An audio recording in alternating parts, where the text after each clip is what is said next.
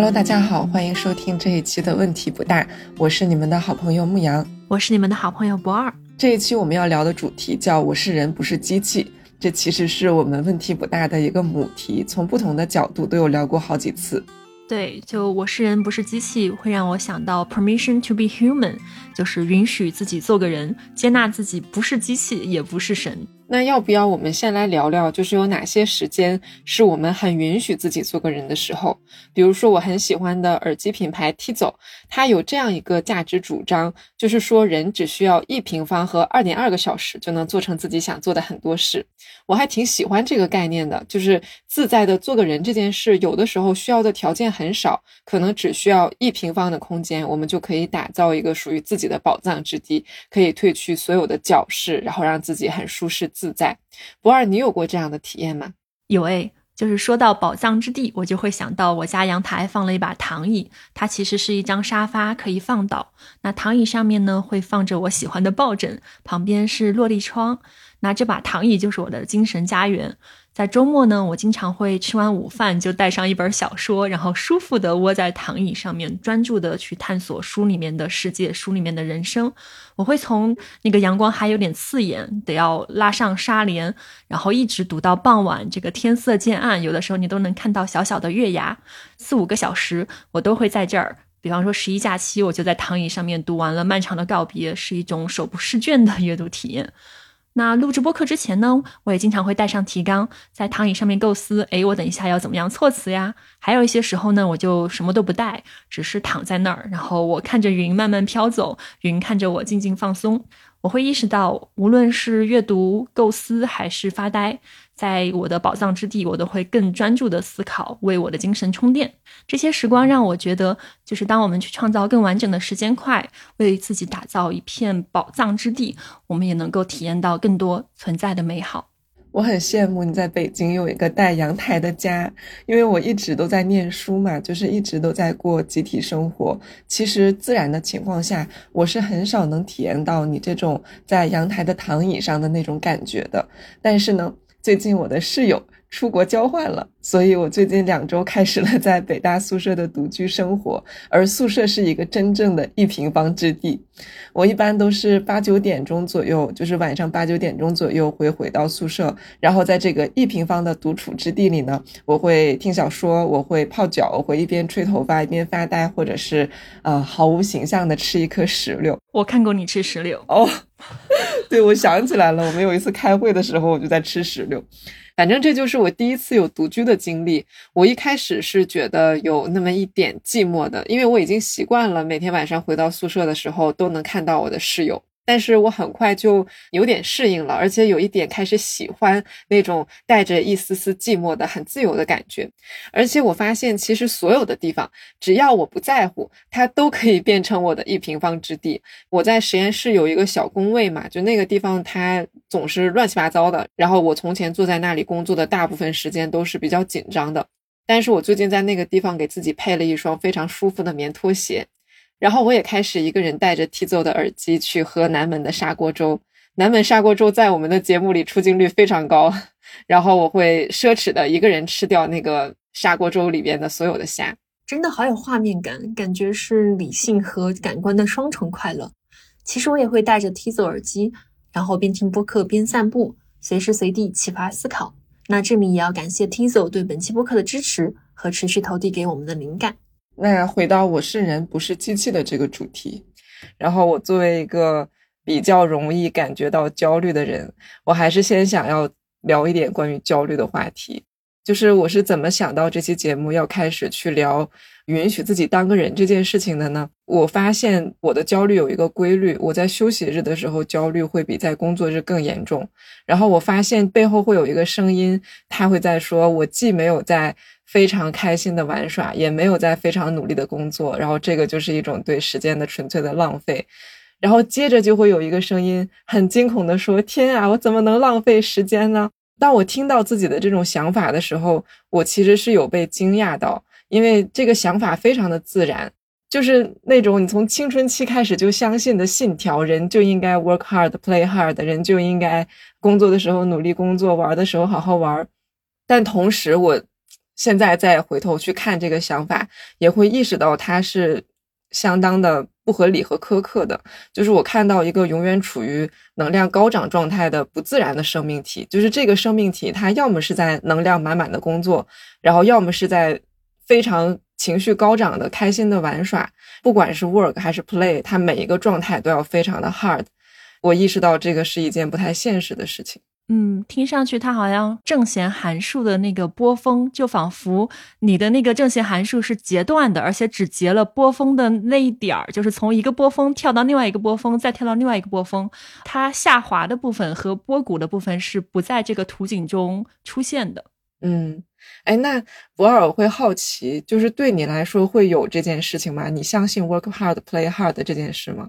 我对这个事情好像没有特别的执着，但是说起 permission to be human，我还蛮有感触的。我是把它理解成允许自己做个人，接纳自己不是机器，也不是神。就这句话，最开始我是在哈佛幸福课里面听到的，应该是我读大学的时候，有一个暑假在那儿看那个公开课哦，然后我就很受触动。讲师叫 Tao，一直在重复说啊，permission to be human，你允许自己只去成为。普通人，然后关于牧羊对于休息的这个焦虑，我也有一个侧面的小小的观察。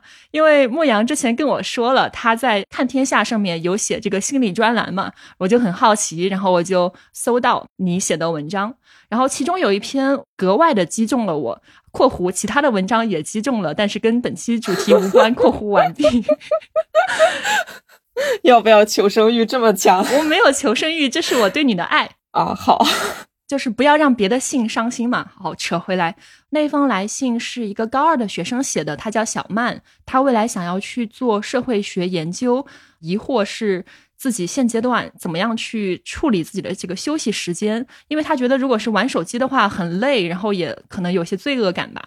在信里面有这样一个表达，是说这个休息的目的是精神的放松。来更好的投入新的奋斗里面，所以他目前想到用读书来做一种放松的方式，比方说他在读中国大历史和费孝通的生育制度，他觉得这个好像比玩手机效果好一点。我当时就还挺喜欢小曼的，我觉得这个思路非常的熟悉。这个跟你一样是不是？对我可能对 work hard play hard 没有那么执着，但是我觉得休息的时候最好能顺带着做一些有用的事情，比方说如果读一本小说的话。同等条件下，如果我能去读一本得过诺贝尔文学奖的作者写的小说，那么是不是对于我熏陶自己的情操有所帮助呢？这样的思路，嗯，这个的确是你。对，所以说我就非常喜欢你的回复。你跟他说，这个平时的学习就已经够累了，如果要求自己连休息的时候都来做对未来有帮助的事情，那未免是对自己太过残忍。嗯，我当时就看到你采取的那个视角是认为休息没有目的。它不是像小曼说的那样，只能是新的奋斗的序曲，它本身就可以是一个目的，对吧？我们可以用一种充满关怀的态度来看待自己的休息。然后我当时读这个的时候，除了我觉得作者写的真的好，然后还发现作者自己做不到。对我，我就知道是因为牧羊做不到，所以说才有这么深的思考，所以才能写出这么好的文章。哦，我想到那个好像是《生活大爆炸》里面有一句台词，大概翻译过来就是说：“一个人学的差则教。”我发现的确是这样，我们问题不大，有源源不断的新的母题，就是因为我们在生活里面，嗯，有各种各样的 struggle。因为我们仨就是三个 human 嘛，对我们三个就是三个比较优秀和比较漂亮的 female human。然后你提到这个哈佛幸福课这件事情，我发现每一代人都在大学的时候看哈佛幸福课。你在你上本科的时候看，我也是在我上本科的时候看。然后我知道我有学弟学妹，他们依然在他们刚刚开始上本科的时候看。就是那是一个零几年的那一系列视频，非常的老，像素非常的差。然后我在那个视频里面看泰勒本沙哈尔，就是一个。看不清人脸的一个小小的粉色色块，但是他对每一代大学生都有无穷的吸引力。就是我能够从另外一个侧面观察到这件事情。主要看天下的读者就是中学生，然后因为我在看天下回复这些读者的来信，然后我发现中学生在困扰什么？中学生困扰的基本上就是。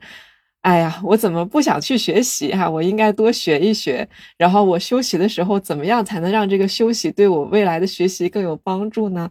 我这个考试考不好，学习学不会该怎么办呀？我发现就是好像高中生们主要的困扰就是这些。所以有那句经典名言是说，中国人的一生就是像蜂鸟一样，就是一生在飞。就是他得不停不停的以超高的频率拍打着翅膀，才能够停在空中，才能够保证自己不坠落下去。哎，嗯。然后另外一个比喻是说，中国人仿佛一直在水里面嘛，然后总是在梦想着哪天能够上岸。是的。然后我就在想，为什么哈佛幸福课对于每一代的本科生都有很大的吸引力？因为我们好像在高中的时候受到的这一套东西是。你不能说它错，但是它有一点反人性，就是它会告诉我们，比如说你每一分钟每一秒都要用于对未来有帮助的事情，然后你要想办法让自己做的更多一点，学的更多一点，然后再一条就是很单轨的评价标准里面，我要爬的再高一点，再高一点，等到大家去真的走出这个系统，去开始上本科，有一种这个铁路开到头，然后前面是一片大平原的感觉。你当然也可以继续找一条铁路，继续在那个铁路上待着啦。但是这个时候你会突然发现，哎，好像有很多条铁路可以选，或者我也可以干脆就不坐火车了。然后这个时候，我们以前接受到的那些教育。好像突然对这一片大平原有一点不太适用了。然后这个时候，哈佛幸福课讲的那些东西，虽然它是零几年讲的课，似乎非常的基础，然后有一些概念，permission to be human，就好像听上去是一件非常自然的事情。我不是人，我还能是什么呢？但好像是我们所需要的很重要的一门课。我的一个观察是，Tao 的这门课，它是讲积极心理学嘛，它实际上是在教你如何生活。而如何生活这门课，因为考试不考，所以说之前的应试教育体系里面没有教，而且生活在之前也是处在一个仿佛更劣等、更次要的地位。你得先把你的学业成绩搞上去，你要先在游戏里面卷赢，你每多的一分后面都是几万人，这是我们再熟悉不过的一套逻辑了。所以说，positive psychology 这门课仿佛是给大家带来了新鲜的空气。嗯。就是说回到我们今天想要聊的 permission to be human 这件事情，我们其实是想要在大概三个方面来展开聊一聊这件事情。第一个方面是人类，就是怎么理解 permission to be human 这件事情。我是一个人类，这个到底意味着什么？然后我们想到了三个方面。第一个方面是人类永远不可能达到绝对的效率，然后第二个方面是人类不可能永远成功，第三个方面是人类不可能永远都处在好的状态里，以及如果我非得要让自己永远处于好的状态里面，到底会发生什么？其实我们刚刚聊的这个啊，从这个应试教育的铁道，然后突然在某一个点开到一片平原上的这个时刻，会让我反思我们的整个可能。大部分的成长经历都是在追求绝对的效率。我举一个例子，就是这个事情已经是在我上大学之后发生的事情了。大概大四的时候，我去上 CBT 这门课，然后老师说，每一个 CBT 的咨询师，你要自己当一个 CBT 的咨询师，你要成为一个 CBT 儿，就你自己要会用 CBT 认知行为的这些技巧来帮助自己。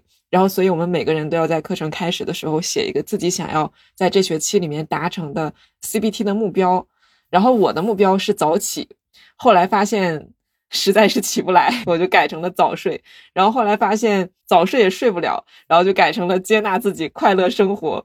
这个课程一学期结束嘛，就是到那个期末的时候，发现没有人达到了他们的目标。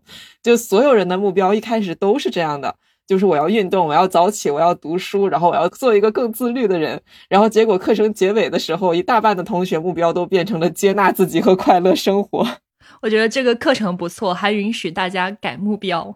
然后我稍微同步一点点背景信息啊，就是 CBT 说的是认知行为疗法，它是一种你可以透过去反思自己的核心信念，然后改变自己的核心信念，从而解决你不良信念造成的困扰。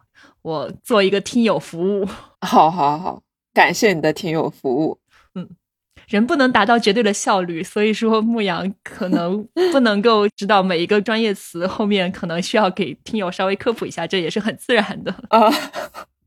好，继续，就是隔了两三年，我再去想这件事情，我意识到当年就是我去定下这个目标的时候，其实我是在追求一种更高的效率。就是我为什么想要早起，是因为我希望自己的白天再长一点，然后再能多做一点事情。但是为什么就是我？实在早起不了呢，就是当年在做这个作业的时候，我们每周要写 CBT 报告，就是我自己是怎么样用一些认知行为的技巧来帮助自己早起早睡的。然后我如果失败了，是为什么失败？就当年我也复盘过这件事情。那我现在再回头来看的话，就我当时为什么没有办法早起，是因为。我早睡不了，那我为什么不能早睡？是因为每一天晚上我都把储存了一整天的，就是科研呀、学业呀带给我的那些挫败、压力还有兴奋带回家，然后我就是需要那么一两个小时来消化它们。这一两个小时里面，我去玩手机，我去干什么？我去洗一个非常非常长的澡，然后我去跟人聊闲天儿。都是为了让我这一天积累的压力能够慢慢的消散，然后让自己慢慢的平静下来。我会联想到，就是现在我也会看到一些新闻，就是大家会说我怎么样去减少自己的精神内耗，打引号的精神内耗。大家会有一个幻想，就是我是不是如果减少了我的精神内耗，我就可以更舒适的早睡，然后更清爽的早起，我的生活就会更加的自律和规律。这个时候，我记得有一个专家，忘了是哪个专家回复，他就说。这个是不太现实的，大部分人每天的工作量其实是超负荷的。然后我们回到家里，就是需要那么几个小时的时间来让自己情绪缓解下来。我觉得这个也是 human 的一部分。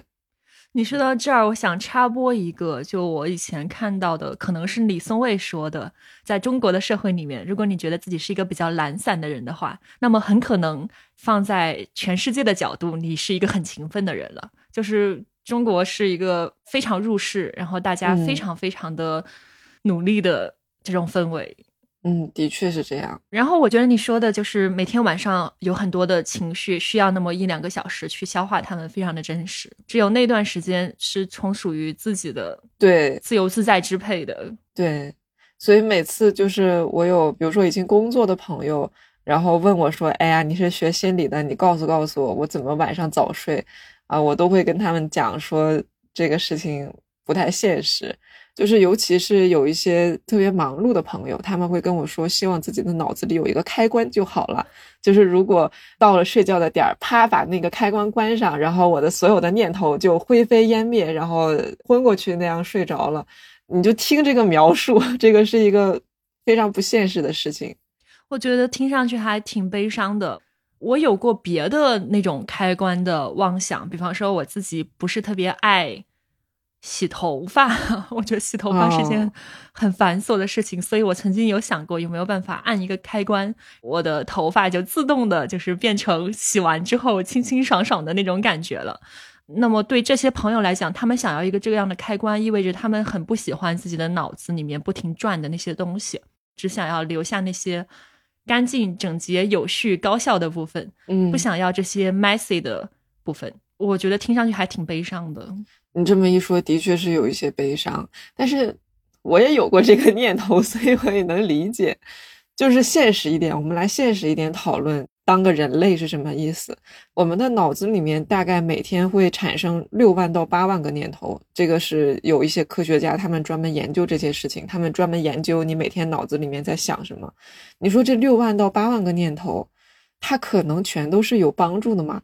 它可能全都是会让你的生活变得更好，或者是让你更开心，或者是让这个世界变得更好的吗？我觉得不太现实。就这六万到八万个念头里面，它一定会有一些是困扰你的，是让你在十一点躺到床上不想要睡觉的。但这个就是人类，这个就是人类。我有一个想法是，就是我们评价这些念头有用没用的时候，其实是有一个世俗建构出来的那个视角。就也许从生命体进化的那个算法的角度，他觉得那个时候想到这个念头就是最有帮助的呀，哎，但是他不知道你已经生活在当代社会，并且可能你有一个 I don't know 要去攀登珠穆朗玛峰，或者是要去成为全村最挣钱、最有出息的那个仔的这样的愿望，他不知道，所以说他只会按照生化的那套算法去评判最优，他的那个最优和你的全局最优不一致，所以这是我的一个联想，嗯。聊到这儿的话，我在想，其实我们今天想聊的是人不是机器，我们要允许自己当一个有血有肉的人。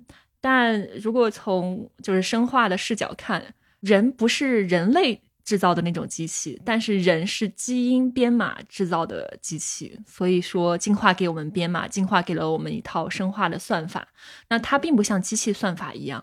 我们想象一下哦，就是牧羊之前有一个目标是早起，我不知道你有没有一个，比方说你要在七点前早起，精确到这个时间，会吗？差不多会有。嗯，所以我们想象一下，与我们联系比较近的动物，这个基因比较相似的，比方说大猩猩，大猩猩会不会设一个目标是每天七点钟起床啊？它不会，缺乏技术是次要的，真正的原因是在漫长的进化历史里面，这个事儿并不提高生存概率。哎，但是大猩猩它是随着那个日出日落的节律调整作息。嗯，确实，所以这就是人类可能自然的那个状态，但是。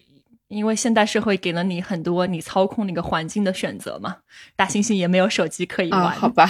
大猩猩也没有就是希望自己能够学业上面很成功的这些目标，所以我会想到，其实你去品一品这个生化算法，它非常非常精妙的。那现在最顶尖的科学家，他们能够造飞机、造火箭、造 Chat GPT，但是没有人能够造眼睛、造肝脏。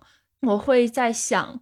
现在这里其实是有一个供需的错配，这个需求与生化算法的供给的错配，因为我们当前的外界环境，我觉得是提了很多让人成为机器的需求的。嗯，你说到这里，就是我们的外界环境提了很多把人当机器的需求。我觉得你有一个很正确而且深刻的见解，就是当我们产生那些我希望自己是一个机器的念头的时候，可能这个原因是周围的环境真的希望我们是一个机器。很多时候，我们的那个念头不太是这样直白的，就是我们不会真的在脑子里说，如果我是个机器人就好了。当然，也有一些人会这么想。那有的时候，我们那些想法，比如说，如果我的时间表能精确到五分钟就好了；如果我每天可以像谁谁谁一样，像某个院士要求的那样，我每周能够工作七十到八十个小时就好了。就是当我们产生这些念头的时候，在某些程度上是希望自己表现得更像一个。运转良好、很聪明、很厉害的 AI，嗯，而且是不产生幻觉的 AI，是那个输出非常的可控、非常满足需要的 AI。说到社会对我们提出了一些啊，希望我们是机器的需求的话，我觉得一个典型例子是，其实很多的工作它是高度的要求精确、要求准确的。呃，我不知道大家有没有朋友是做财务的，或者你自己就是做财务相关工作的。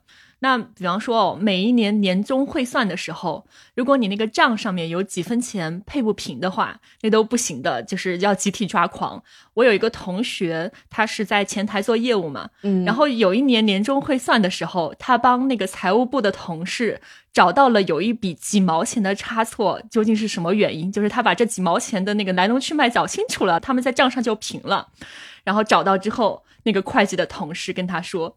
你是我的再造恩人，然后 他，我就觉得这件事情听到的时候，我觉得超级好笑，但是超级能够共情那个会计的同事，因为不然的话，他们可能要熬大夜，甚至可能还找不到的话，就是很麻烦。对。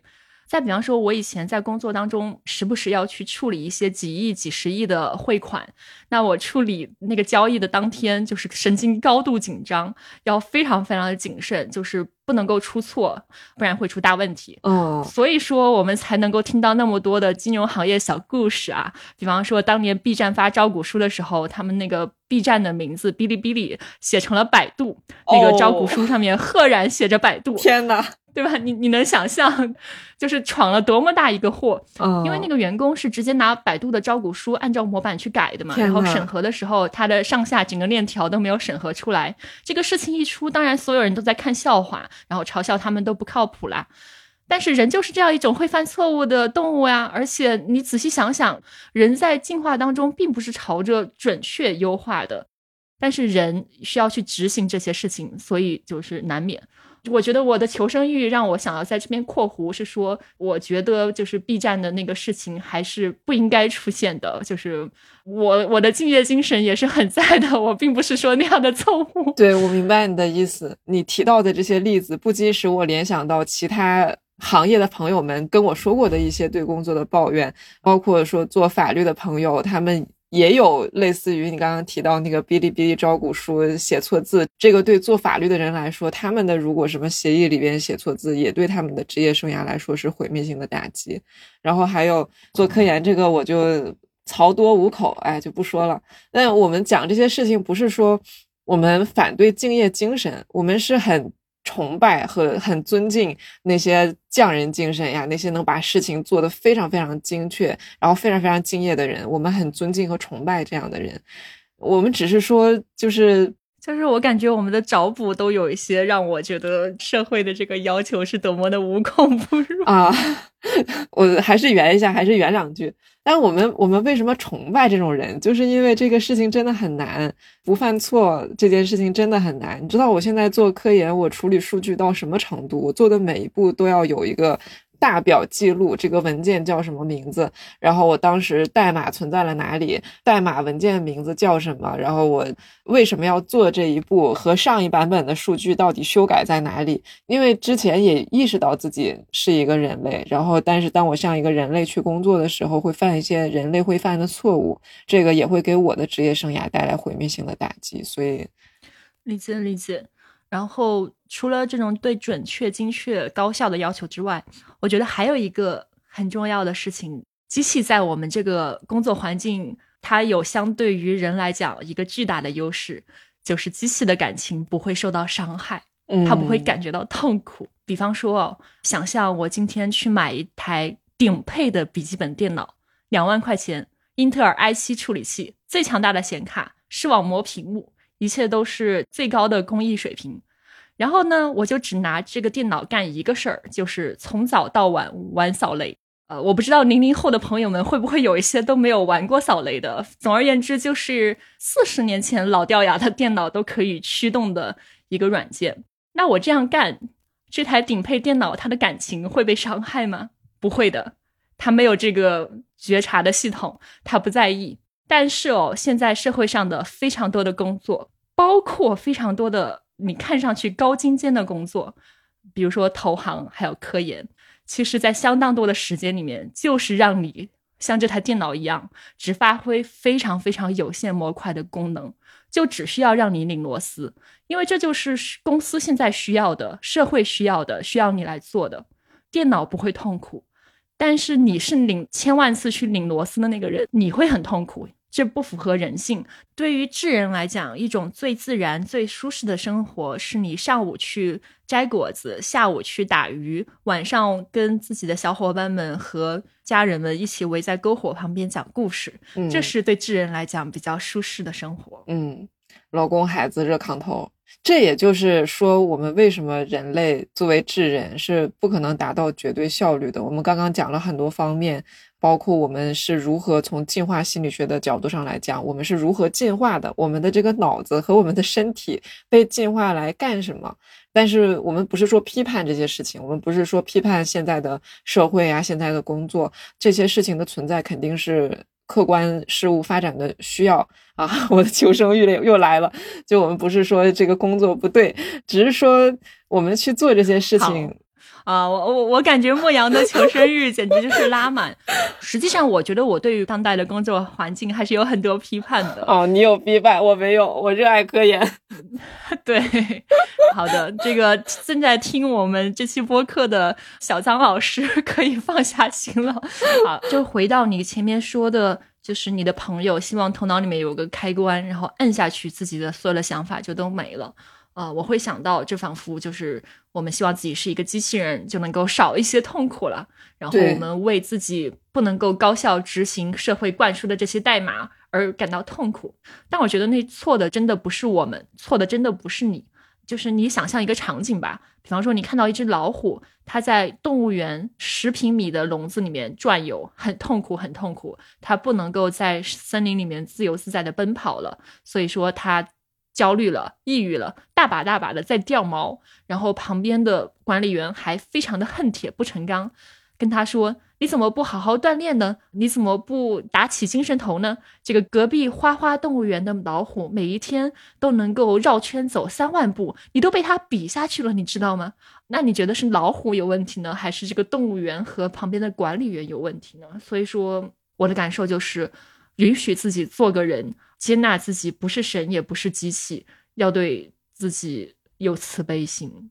嗯，如果我的老师在听的话，我热爱科研。嗯，刚刚不二说的仅代表不二个人观点，我我干科研干的非常开心。就刚刚我们讲的这些，其实都是在说人类为什么永远不可能达到绝对的效率。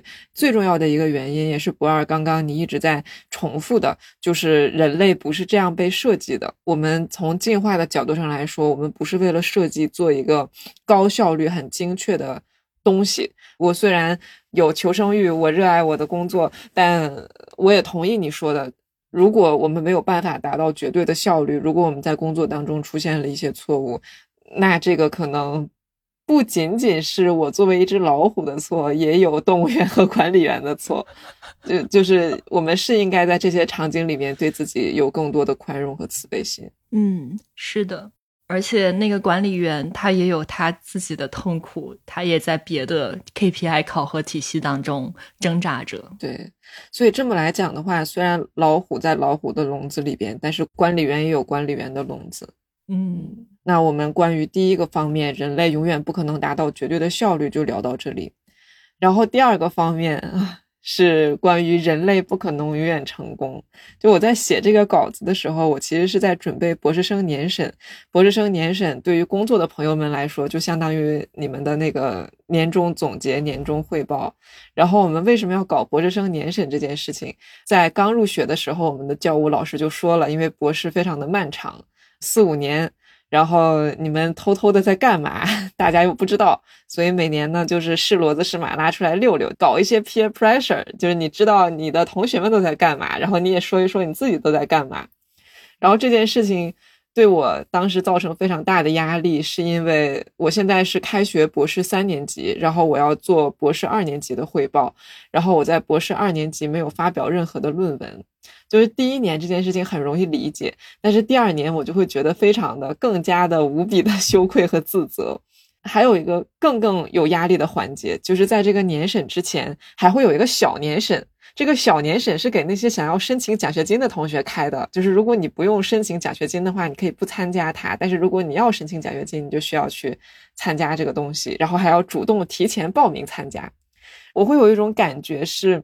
这个比喻可能不恰当，但我感觉我前两年工作的跟头驴一样，就是做了很多的工作，会有一种内心深处的渴望，是我希望外界给我一些 validation，就是给我一些承认和认可。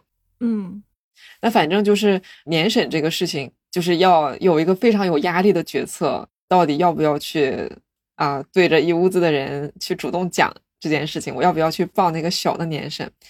当时我一方面是很希望外界能够给我一些承认和认可，就是我很希望，因为你知道读博这个过程其实是在很多层面上非常的孤独的。年审这件事情，除了那些所谓的 peer pressure 之类的东西，它对我的另外一个积极的意义是，我真的想要知道别人在干嘛，然后我真的想要和别人交流我自己在干嘛，所以我有一部分是很想要去和大家做这样的沟通的，然后也包括就是我也想听听除了我的导师以外，其他的导师他们在做什么样的工作，然后他们对于我的工作有什么样的看法。但我的另外一个声音是，我觉得自己不配。我有一个比喻是这样子，就是论文至于博士生，相当于子嗣至于嫔妃。然后我就感觉自己当时就像一个没有子嗣的嫔妃，跟皇上说我要进位分。我在这个宫里面已经待了这么多年了，我要进位分。我在脑子里面，当时我在幻想这个画面，就可能是在腾讯会议里面，或者是在线下，然后所有的其他小朋友讲了自己过去一年的发表之后，我很尴尬的开口说对不起，我没有发表，但是我做了什么什么什么什么什么，然后得到一个很低的、低到我预料之中的自取其辱的打分，然后也就是在那个时候，就是这种巨大的羞耻和渴望下，我意识到一件事情。就是我意识到这个世界里面永远有尺子，可能是一把尺子，可能是很多把尺子。然后这把尺子会告诉我，我是多高，我是多长，我是成功还是失败。然后我对这个尺子的感受非常的复杂，就是在很多时候我恨这把尺子，它的那个测量并不是我永远都能达到的。然后一旦达不到，我就会觉得自己不够好，然后我就会有那种羞耻的感觉，因为这个尺子它基本上就是在告诉我我不够好。然后我很多时候害怕这个尺子，就是我怕我真的站到他前面，然后他真的告诉我啊，你还不够好。但是最最可悲的一点是，我很深的心里边，我需要这把尺子，就是我渴望这把尺子，我需要它来告诉我说，看我真的还不错。聊到这儿，我有点想问牧羊，你知道内部积分牌和外部积分牌的这个区分吗？嗯，但我也是从你这儿听的，最早还是从巴菲特那边听到的，因为他就是一个非常强烈的按照自己的内在积分牌活着的人。就我感觉这个概念，首先我可能马上要来夸夸其谈，但是我自己啊没有做得很好啊。就是我其实很希望自己有一个稳定的内在积分牌，就是这个尺子它量什么，我把什么当做重要的，完全由我自己的心意决定。呃，我很想这样做。但是我没有做到，我和牧羊一样，我好像也是在瞄着，就是时不时的那个余光，在瞄着那把社会的尺子。那社会的尺子很简单，成就多高，社会地位多高，你挣多少钱，住多大的房子，你长得多漂亮，等等等等，这一系列的，就是它可以有无穷的鄙视链嘛，它有那样的尺子。呃，我会觉得可能除了那些幸运儿，那些很早的时候就开始按照自己的。内在积分牌活着的人（括弧比方说我的先生）（括弧完毕）。除了这些幸运儿之外，其实我觉得大多数人会和牧羊和我一样有这样的挣扎。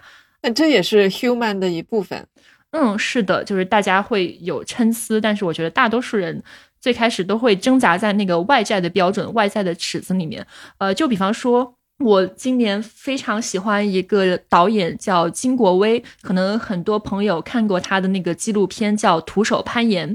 我几年前就看过这个片子，非常喜欢。但是今年我了解到了金国威的故事，并且看了他的更多的纪录片，他可以说是我的一个精神导师。他当年曾经也在跟这个尺子发生过一些奇妙的纠缠。就是金国威，他是一个移民二代，他父母那一辈儿去了美国。所以金国威和他姐姐就长在典型的那种华裔美国家庭里面，在这个家里面呢，他和他姐姐一度以为世界上只有三种职业，呃，医生、律师和教授啊。所以金国威三岁小提琴，七岁学游泳，十二岁拿到跆拳道黑带，他参加的每一项课外活动都能够给履历加分，都是那种。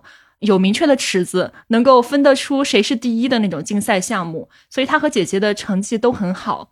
他们需要带全 A 的成绩单回家，因为如果带的成绩单上面有 A 减，妈妈就要拷问说：“诶，为什么这门课没有拿 A 呢？”但是呢，金国威在大学毕业那一年，给他爸妈投下了一颗重磅炸弹，就是说他不会当医生，不会当律师，也不会当教授，他要去当一个 climbing bum。Climbing bum 是什么意思呢？它是一群喜欢攀登高山的人对自己的称呼。那他们的生活方式就是一辈子流浪，一辈子以攀岩为生，既不找工作，也不租房子，然后晚上就睡自己的车里面，白天呢就开车去不同的山去攀岩、滑雪、冲浪，在大自然当中生活。哎，那我提一个问题，他们吃什么呀？他们可能就是有限的有一点点钱，然后吃很廉价的东西。我记得我看的那篇特稿里面，就是金国威。他的姐姐有一次去探望他，然后就看见弟弟穿的很简朴，去这个快餐店买薯条的时候，请求店员给自己更大一份的薯条，就是过着一种很拮据的生活。哦，呃，现在其实像他们是有很多获得商业收入的方式的，比方说金国威，他后来探索出来了一条路，他去做户外摄影，然后由那些户外品牌当做赞助商。给他们源源不断的赞助，所以他现在是一个体面的收入中上的生活吧。但是在他最开始做这个选择的时候，当时并不知道能够天天攀岩、天天做自己热爱的事情还能赚到钱，这个大家是不知道的。所以说，金国威他有一句话哦，就是别人经常会问他，你这辈子做的最冒险的事情是什么？因为他做过很多这种探险、攀登相关的这种壮举嘛。但是金国威说，实际上我这辈子最冒险的事情不是攀登某座高山，也不是某一次的攀岩，我这辈子最大的冒险就是选择了这种生活方式。那他选择这个生活方式。底层其实有一个很重要的原因，就是攀岩这个事情其实是没有比赛的，你在这个地方不需要争第一名。攀岩是你去和这个岩石，你去和自然互动的这个过程。你在这个山面前的时候，你要放下你的那些计划、设想、期望，你只专注于现在。下一步你的手要抓在哪里？下一步你的左脚要踩在哪里？也许你往顶峰还有一千米。但是此时此刻，你只能够思考眼下这两步你要怎么样走。你只有做好了这两步，后面才会有可能。每一步的这种小小的付出，都是你最终完成登顶必然的这个组合的部分。因此。每一瞬间都充满着意义。嗯，我就非常的触动。我们刚刚在讲这种外在积分牌和内在积分牌，我想他当年做这个选择，除了他真的很爱自然，真的很爱户外之外，应该也有一部分是他在去反抗那个外在积分牌。嗯，他有一个自己心中对于理想生活的样貌，然后他决定去过这种生活，他决定去为这个东西付出代价。嗯，我觉得这是一个非常。动人和美妙的事情，然后也需要很多的勇气。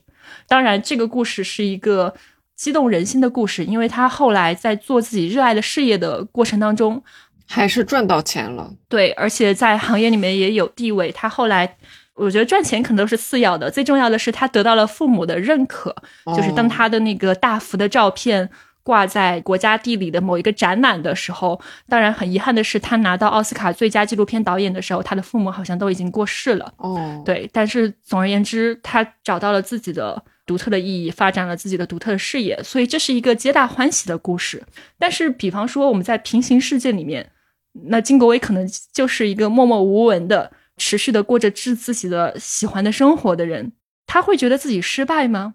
我觉得不好说，但是我。有一点相信，我觉得他仍然是会很喜欢自己的生活的，就像他的很多的小伙伴一样，就像在更早之前那些还没有在这项活动当中看到商业变现的途径，但仍然义无反顾的选择了这样的生活的那些人一样。你在讲这个故事的时候，我有意识到，其实，嗯，尺子这件事情永远都不会消失。因为我们就是不是生活在一个绝对的世界里边，我们生活在一个相对的世界里边。不管这个尺子是在我们的心里，还是在这个社会上，尺子永远都不会消失。然后你刚刚讲的这个很动人的故事，是他心里有一把尺，他。很不在乎外面的尺怎么说，然后甚至是有一点听上去后，就是在他做这样的选择的初期，是有一点那种叛逆的意味在里边。你希望我要当一个医生、律师、教授，好，那我偏不，我要做一个非常极端的不一样的选择，我要去过那种类似吉普赛人的生活。就是我们和外部的尺子，很多时候是会有这样的爱恨情仇，就是。他有的时候掌管我们，然后我们恨他，然后我们又需要他，然后可能会有一天，我们会很决绝的想，我再也不要和你好了，我我再也不要往你的面前凑了，然后我要完全忽略掉这一切。我会想，也许这个也不现实，就是其实我们期待自己要有永远都很稳定的自尊，要永远都不觉得失败，要永远都没有羞耻感，也是另一种层面的不允许自己当一个人类。人类就是想要这些东西，人类是群居动物，人类就是想要这个社会上的其他智人朋友也喜欢我，也认为我是一个好人。不过，我觉得我们的确可以在这期节目里面探索的是，我们怎么样和那个外面的尺子以及自己心里的尺子都处得更好。我们可以去探索，我们怎么和他们有一种更平和、更快乐的关系。呃，我最近会对“人生是旷野”这句话有更多一点的理解。就什么是旷野呢？就为什么大家都在说啊，我不想要轨道，我不想要在一个火车上面，我想要旷野。因为旷野是这样的，旷野上每个人都是独特的存在，有的人是一块非常漂亮的石头，有的人是那个河边的大树，有的人是一头大象，然后有的人是毛毛虫，有的人是在河水里游泳的人，甚至有的人就是河水本水。就你没有办法找到一把尺子，告诉所有人。你是那条最好的毛毛虫，你是第二好的毛毛虫，你没有办法去告诉一棵大树说，你看你跟那匹豹子相比，你跑得不够快哦。大树会满头问号，为什么要跑？在“人生是旷野”这句话下，这把尺子就被消解了，然后大家就可以安心的各自过各自的人生。但是轨道是不一样的，轨道是有规则的，轨道是限制通过的，就是上岸这个词，如果每个人都能上岸的话，这个词就不会有那么大的魔力了。轨道就是这样的，它是有限制通过的。这条火车只能是这样过，会有第一个过的人，第二个过的人，然后有限制就会有标准，你就要去排队，就要去决定我要放几个人进去，为什么先放他们进去？然后我们就由此区分出了那些在岸上的安全的人和在岸下的危险的人。然后这件事情会让人类觉得非常的不舒服，因为我们需要，我们有这种天生的需求，这个是我们本能的一部分，我们想要感到良好。我们想要被这个我们的团体、我们所属的社会、我们的这个 community 认可，我们希望被自己的伙伴们接纳，就是这是一个本能，我们很需要这件事情。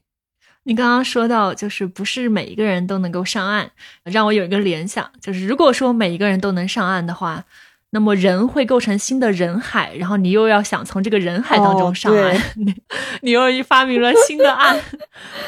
是，我觉得牧羊刚刚关于旷野的那一段描述非常美，然后我想到罗素他说：“参差多态乃是幸福本源。”其实我知道很多朋友都是独生子女嘛，然后如果说一个家庭有几个小孩的话，那个父母就会发现，可能这四个孩子从出生起。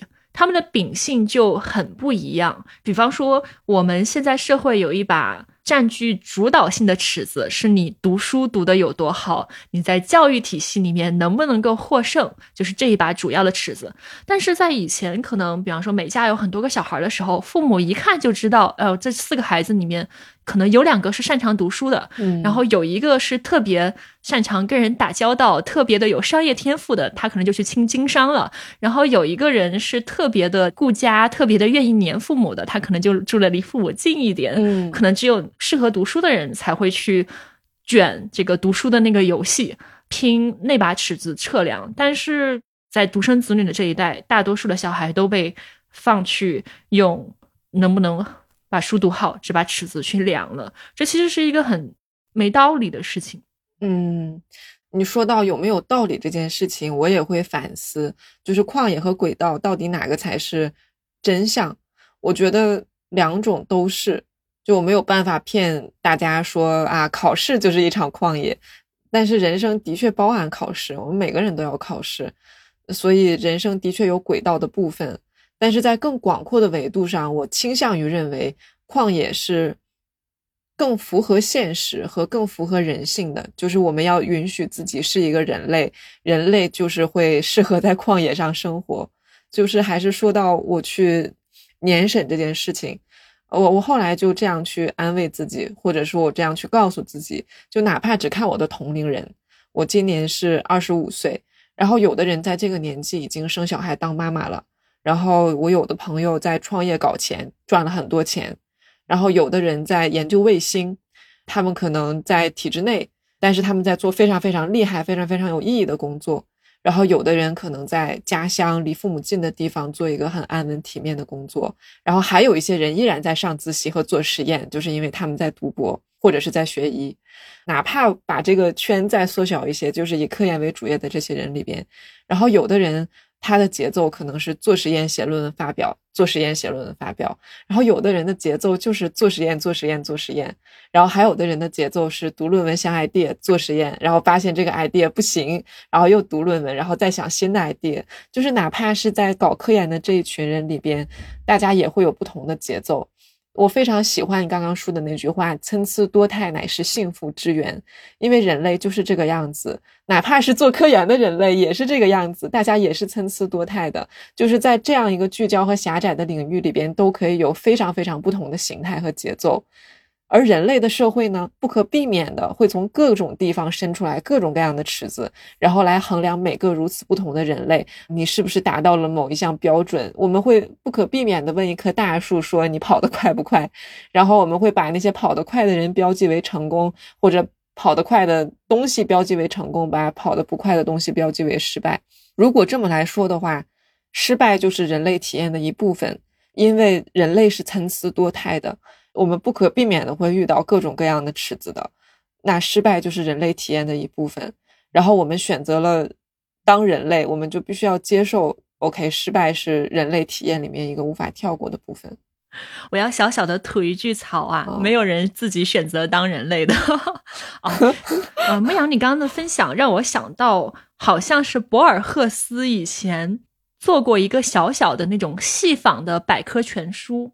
比方说，他会把西瓜和老鼠尾巴分在一类，同一类里面可能还有行星，比方说木星吧，就是他会把这些东西列成一类，就仿佛他们是苹果、葡萄、香蕉、橘子这样的。所以你在看到他的这个百科全书的编纂方式的时候，你最开始会觉得这是什么离谱的分类方式？这些东西中间有关联或者是有相关性吗？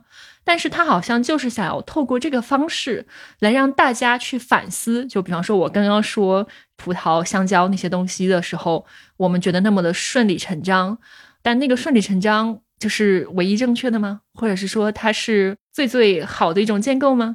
嗯，生动的说明了我们参差多态的这个主题。补一个小小的后缀，在这个 section 里边，年审这件事情已经发生过了。然后我的确是怀着一些羞耻感，但是也怀着一些希冀，认真准备了一个报告，然后去报名参加了那个小年审。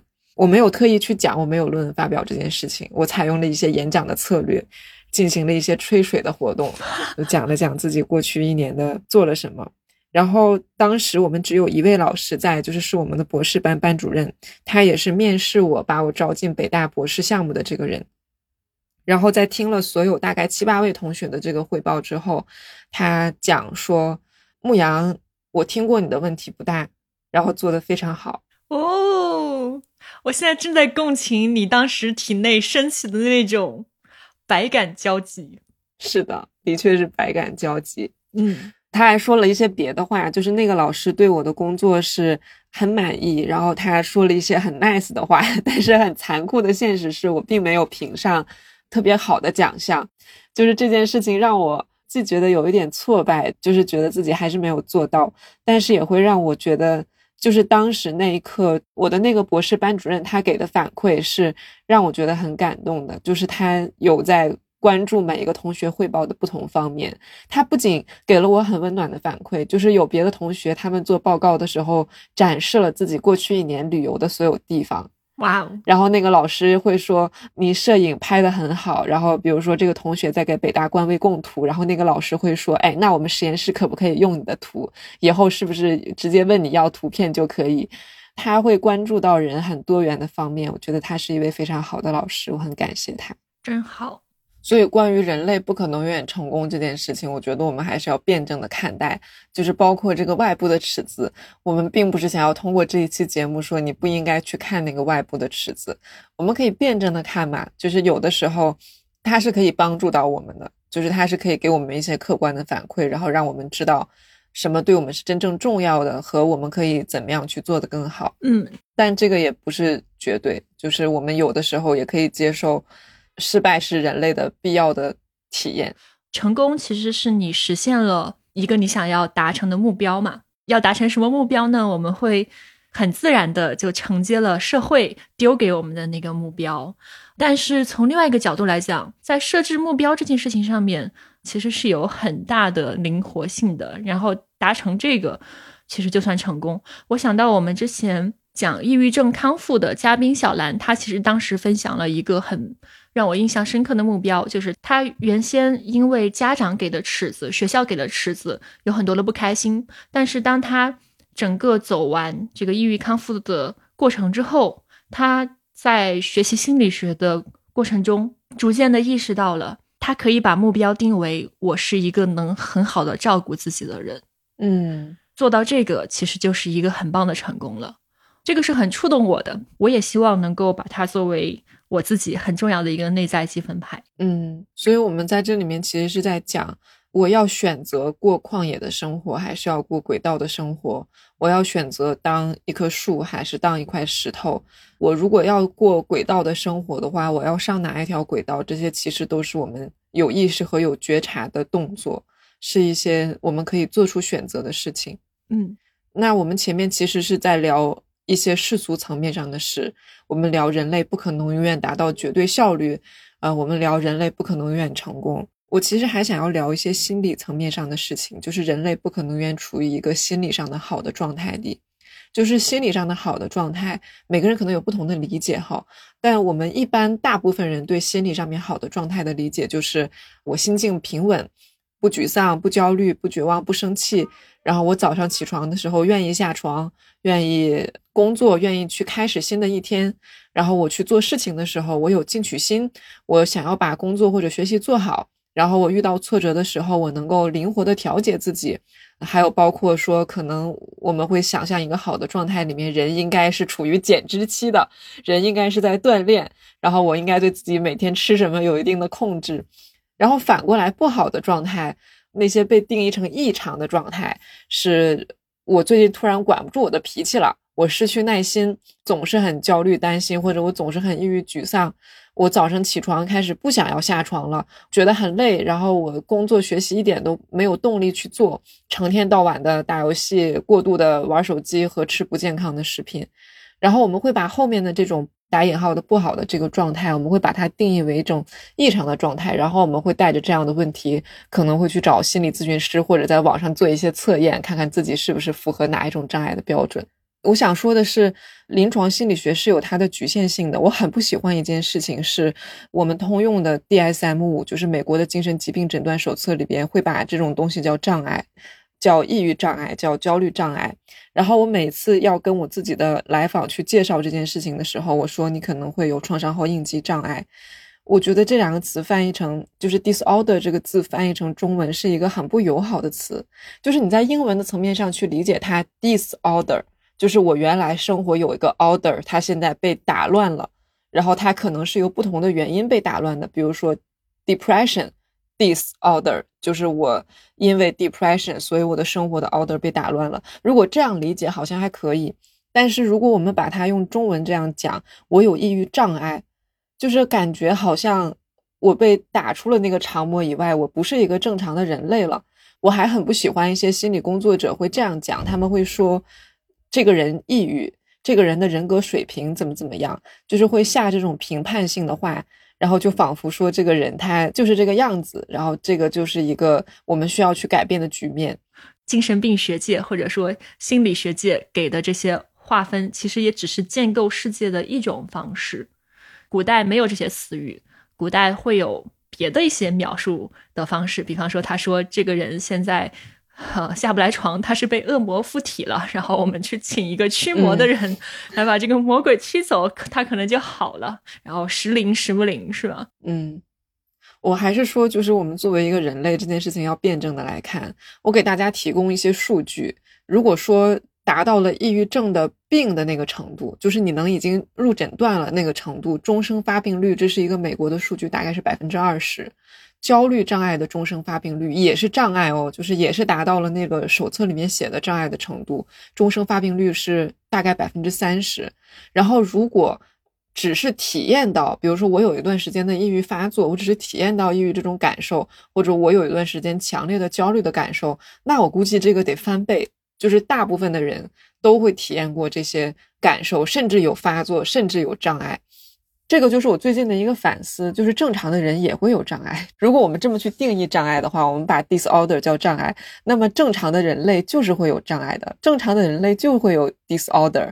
如果一个人类他一辈子一直在 order 里边，他这一辈子一直都是长模里边，我没有任何超出长模的感受，没有任何负面的超出长模的感受，你觉得这个现实吗？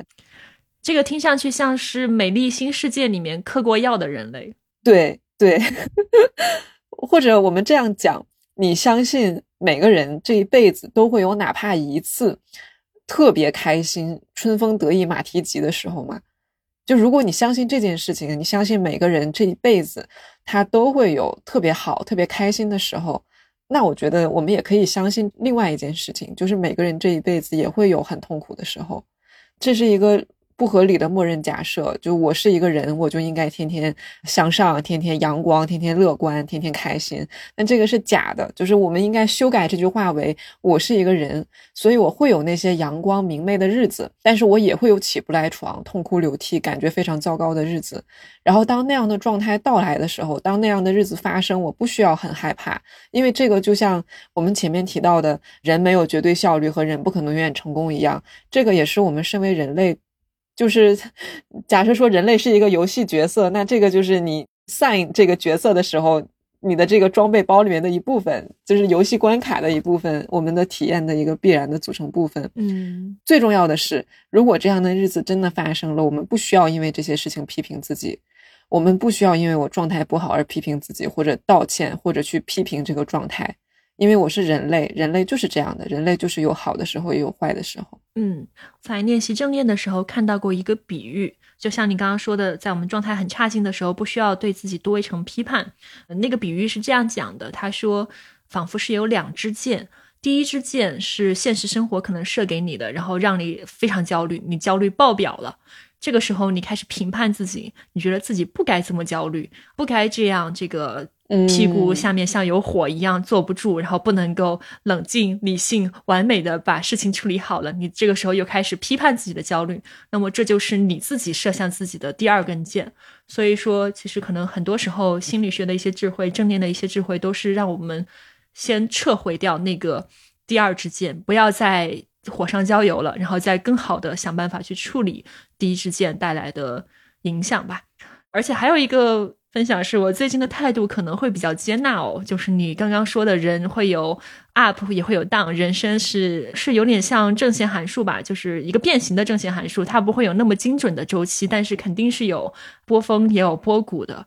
那我还想到一句话是日日是好日。它是有两个阐释角度的。第一种是，哎，每一天你都处在好状态里面啊，你感觉特别棒，你这个人也特别棒，你高效又完美，快乐又轻盈，你就是大众想象中的那个版本的周受资。周受资是 TikTok 的 CEO。对，因为我相信周受资自己可能也会有很多低谷的时候，他毕竟还是个人，还没有迈入机器人的领域啊。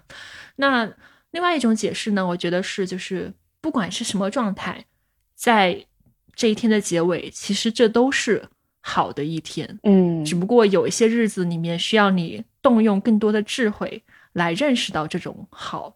它有一点点像季节轮转。也许你不喜欢冬天，比方说我就很不喜欢北京的冬天，到处光秃秃的，空气还可能有点污染。但它们其实都是自然节律的一部分，是多彩生命的一部分。如果说不是有冬天在那儿的话，北京的秋天也不会如此的让人珍惜。对，所以它们都是多彩生命的一部分。嗯，我喜欢这句话“日日是好日”。我之前发朋友圈还用过这个文案，但是都没有想到你说的这两层含义。我在思考，disorder 其实是一种。新的 order 或者是正常人类体验的一部分的时候，我在思考，那如果是这样子的话，我们临床工作者的位置到底在什么地方？就如果我们中文不管它叫障碍的话，那它到底是怎么回事？那人们为什么要来看心理咨询？我们到底在为什么而帮助人？我在想这件事情和我们之前节目里面聊到的失败呀，可能是差不多的。就是冬天的时候，你要加衣服嘛。四季就是这样，你没有办法拒绝冬天。但冬天来的时候，你可以加一件衣服。然后心理咨询可能在我的新的定义里边，就是那一件衣服。嗯，那牧羊，我还有个问题，就是你前面有跟我说过，如果我们不允许自己做个人啊，我们不给自己这个 permission，就是硬熬着想要成为一个别的什么，那会发生躯体化。就是这个躯体化究竟是什么意思？我想听你展开讲讲。嗯，与躯体化对应的，我猜可能是意识化和语言化。就比如说，我们会有焦虑的这种感受。然后我们有几种方式来表达它，有的方式是我直接用嘴跟你说，哎，我最近好担心啊，我最近好焦虑啊。然后有一种方式是我在脑子里面想，我可能没有把它说出来或者表现出来，但是我脑子里面意识到了这件事情，我最近状态有一点不太对劲，我好像最近有一点容易焦虑。然后还有另外一种就是我连它进入意识都不允许，因为。焦虑这个东西一旦进入到我的意识里面，就会让我的动作变形。我不能接受这些事情，我不能接受我的动作变形。我必须要像一个完美的机器人一样去执行好我所有的事情。那这个感受产生了，它会去哪里呢？它可能会通过一些躯体上的症状表达出来，就是我们会生病。然后也会有很多的心理学家去做这样的研究，就是当我们产生。不同的被压抑的感受的时候，当我们去躯体化不同的感受的时候，它到底怎么躯体化的？它到底会反映在身体的哪个部分？比如说，可能比较老的研究了，就是把人格分成 A 类人格和 B 类人格，好像是这么分的吗？嗯，听说过，好像是 A 类人格会特别的要强，特别的要争上游，然后脾气特别大，比较容易当老板。对，对。这是一个很老的心理学的研究，然后与 A 类人格的被发明是因为心脏病吗？对，就是人们同时发现另外一件事情，就是 A 类人格的人，他们因为可能有比较多的这种 anger，比较多的愤怒，他们可能会有更高的这个心脑血管疾病的风险，对心脏可能不是特别好。那如果这个 anger 被表达出来了，可能是这个样子。就如果这个愤怒没出来呢？如果这个愤怒它没有被直接表达出来，你知道我们的社会很多时候是不允许我们表达愤怒的。嗯，你可能老板做了一些让你很生气的事情，你能直接跟老板对着骂吗？那不可能。这个时候，这个愤怒会去哪儿呢？我不知道大家有没有过这种体验，就是我气得脑仁疼，这是一个很常见的反应哦，很生动。然后还有就是，我发现啊，就是这些。科研的小伙伴们，我们院的这个博士生，一个、二个、三个，没有一个是颈椎好的，要不然颈椎出问题，要不然腰出问题。就是大家，比如说有这个焦虑啊，或者是我这个数据就是做不出来显著那种很压抑、挫败、愤怒的感觉的时候，我们的这个颈椎、这个后背是也会有一些疼痛的反应。嗯，还有就是，如果焦虑没有被表达出来，焦虑会去哪里？我觉得好像主要在胃肠部位。对，大多数人可能都体验过。就我很紧张的时候，考试之前就想往厕所跑。我之前发了一个小红书，是四十年前的一篇柳叶刀的研究，是我意外发现的。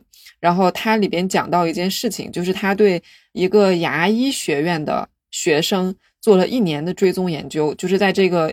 一年还是一个学期啊？反正就是在这个研究期间里面呢，这群学生他们经历了开开心心的入学，然后几次大考，然后开开心心的等待期末。然后他发现这个学生里面分出来两拨人，一拨人是这个词叫 inhibited power syndrome，我给他取的名字叫章鱼哥，就是说这两拨人里面有一波他们是。有点像 A 类人格那个意思，就是比较争强好胜，想要在这个各种考试啊什么里面取得比较好的成绩。然后一般这种 A 类人格争强好胜的人呢，一般都有愤怒，他们都会有一点冲动性和愤怒。但这个冲动性和愤怒不被这个社会所允许。然后这群学生他们很聪明，他们既争强好胜的同时，他们又能管理好自己的情绪，可能会存在一些压抑的情况，就是我可能这个事情很生气，我很着急，但是我。能够表现的好像我很冷静一样，然后第二类同学呢，他们就是跟 A 类人格是有一点相反的。我给他取了一个名字叫小熊维尼，就是这些同学他们就是喜欢跟人类待在一起，对温暖的人际有需求，而且愿意去花一些时间、精力啊、努力啊来维持这样的人际关系。就是你可以想象，这是一群很可爱的同学们。我不是说 A 类人格不可爱啊，但反正就是能 get 到就这两种感觉的人。就整体上来说，所有的同学他们都会有一个规律，就是在考试的时候，他们的免疫水平会下降，然后开开心心的开学和开开心心的放假，这个两个时间点免疫水平是比较高的。尤其是这群小熊维尼的同学，他们可能这个压力一解除，他们那个免疫水平啪一下就回弹了。但是比较 A 类人格的那部分同学，他们在考试之后，这个免疫水平也没有弹上来，还是在一个比较低的位置。我发这条小红书的时候没有想很多，结果我意外收到了非常非常多的评论和收藏和赞，和大家艾特自己的小伙伴来看。然后我看他们给我写的评论到底是什么呢？啊，成功吗？拿免疫力换的。然后还有一考试就拉肚子怎么办？终于知道自己为什么一考试就过敏了，怪不得考完胃还是特别不舒服。这就是蒸上游要付出的代价。我觉得这是我们之前不讨论的，我们的文化不讨论的。你就争就完了，你付出了啥谁管呢？嗯，这件事情是会有一些代价。就是他提到这个 A 类人格，当然这是我的一个翻译，它原文应该是叫 inhibited power motive，或者有的人叫 inhibited power syndrome。这个词我还专门去查了一下，发现它其实是个好词儿。就是当心理学家去做这一部分的人格划分的时候，是发现这一类人长期来说在社会上是最容易取得成功的一类人。这其实是一个好词儿。所以你刚刚说的某种程度上，好像是要有一个取舍，或者是要有一个排名。就是我到底要把最容易成功这件事情排在第一，还是我要把最健康这件事情排在第一？当然会存在一种可能性是两个是有交集的，我们可能开开心心、健健康康的，然后就取得了很大的成就。不过就是从研究结果上来说，好像是有那么一些相关性哦。就是说，你你如果是 A 类人格，你有很多的焦虑啊，你有很多的愤怒啊，你有很多的冲动，那它是会对你的身体有一些影响。